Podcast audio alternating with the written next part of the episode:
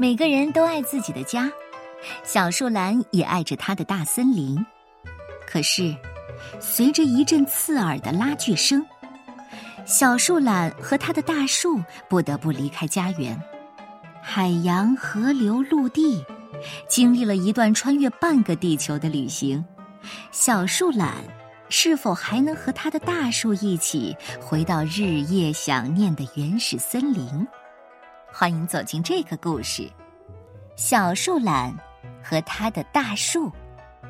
作者来自德国的奥利弗·舍尔茨以及卡奇亚·格尔曼，由王鑫翻译，新疆青少年出版社向我们推荐。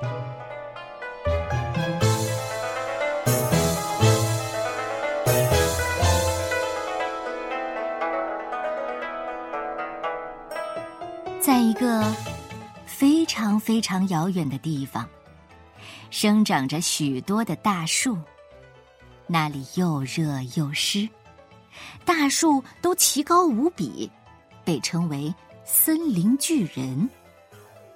森林巨人长得茂密极了，树梢紧紧的依偎在一起，树枝呢，也亲密的拥抱着。一只小树懒。挂在一棵大树上，睡得又香又甜。树叶轻轻地抚摸着它的后背，太阳暖暖地照着它的皮毛。小树懒觉得这儿真是太舒服了，它再也不想去任何地方。它的梦里只有大树叶子的悄悄话儿和枝桠秋千呢。小树懒用它的大长胳膊紧紧的缠绕住树干，树皮的苔藓也爬到了它的皮毛上，就像盛开的绿色小花。小树懒就这样和它的大树粘在了一起，共同生长着。它闻着木头和花的清香，睡得又沉又深。树干上有只眼睛，白天黑夜的守护着它。一切都是这么美好，似乎会永远这么美好下去。就是在白天，小树懒也会没完没了的睡大觉。它最喜欢大树了。鼯鼠从枝丫上落下来，猴子尖叫着在树和树之间飞窜。可是有一天呢，森林里忽然响起一阵刺耳的拉锯声，远远的盖过了猴子的尖叫。那锋利的锯刀好像永远也吃不饱似的，啃吃着树干。只听见“咔嚓”一声，大树和小树懒一起重重的倒在了地上。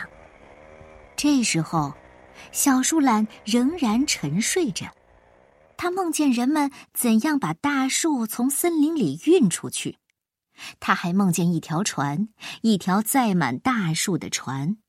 那些大树在船上紧挨着，一根落着一根，它们失去了枝叶，小树懒的大树也只剩下光秃秃的树干。哎，这个梦也太奇怪了。小树懒在梦里想：当船载着大树航行在海上，穿越半个地球时，小树懒还沉浸在梦里。他梦见了海浪声，哗哗哗，就像森林里大树叶子的悄悄话。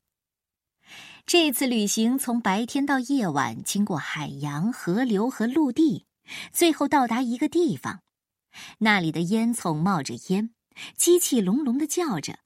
这时候，小树懒翻来覆去也睡不着了，他小心翼翼的睁开一只眼睛，先看到一个尖尖的钢爪子。又看见周围的树干落成了山，小树懒吓得啪嗒从树干上掉了下来。啊，我我我的大森林呢？大森林去哪儿了？锋利的爪子把树干一根接一根的抓进了一间大厂房，小树懒的大树马上也要被抓走了。小树懒忽然明白，如果再不行动，自己就会永远被关在里面。当小树懒逃到大厂房后时，惊讶的简直不敢相信自己的眼睛。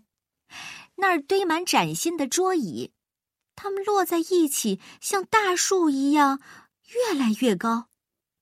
小树懒的大树不见了，一棵树不可能用四条腿站着，更不应该光溜溜直挺挺，而应该是粗糙和弯曲的。小树懒忽然坐到了一把椅子上，因为他发现了一只树眼。这不就是那棵大树的树眼吗？他飞快的用大长胳膊缠绕住椅座，慢腾腾的小树懒从来没有这么快过。嗯，这是我的，是我的。当这把椅子就要被卖掉的时候，小树懒仍然紧紧的抱着它。一个小男孩兴奋地说：“嘿，我就要这把！”小男孩的爸爸有点犹豫：“呃。”可是这把椅子上有一个树懒。椅子看上去是不错，但是我们不需要树懒。售货员耸了耸肩：“啊，没关系，椅子归你们，树懒也送给你们好了。”于是，小男孩的爸爸买下了这把椅子，小树懒呢，始终紧紧的贴在椅子上。小树懒就这样来到了小男孩家里。全家人请他一起吃晚餐，这儿闻起来有一股香肠和奶酪的味道。玻璃窗上还贴着一颗纸星星。小男孩说：“嗯，小树懒怎么这么忧伤啊？”爸爸想了想说：“也许他不喜欢我们的晚餐呢。”可是小树懒的家在哪里呢？哦，也许他的家在原始森林吧。原始森林，原始森林有多远呢？小男孩向窗外望去。晚上，小男孩翻来覆去也睡不着，他一直想着原始森林，想着远离家乡的小树懒该有多么想家。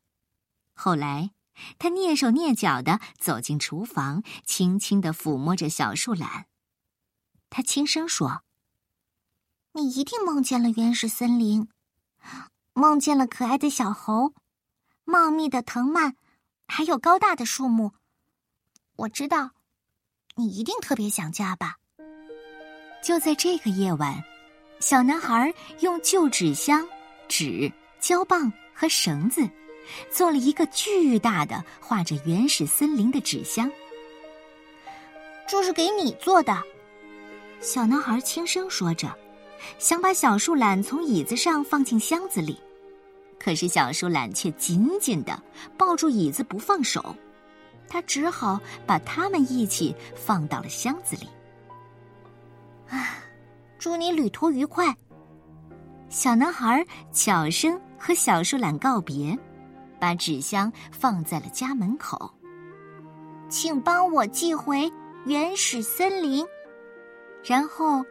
这个箱子终于回到了原始森林。当小树懒醒来的时候，发现它迷迷糊糊的坐在那棵四条腿的树上。大森林里繁茂的植物很快就把它的树从头到脚包裹住了。大树的叶子温柔的抚摸着他的背，就和他梦见过的一模一样。但是。这真的是梦吗？经历了半个地球的旅行，小树懒和他的大树，终于回到了日夜想念的原始森林。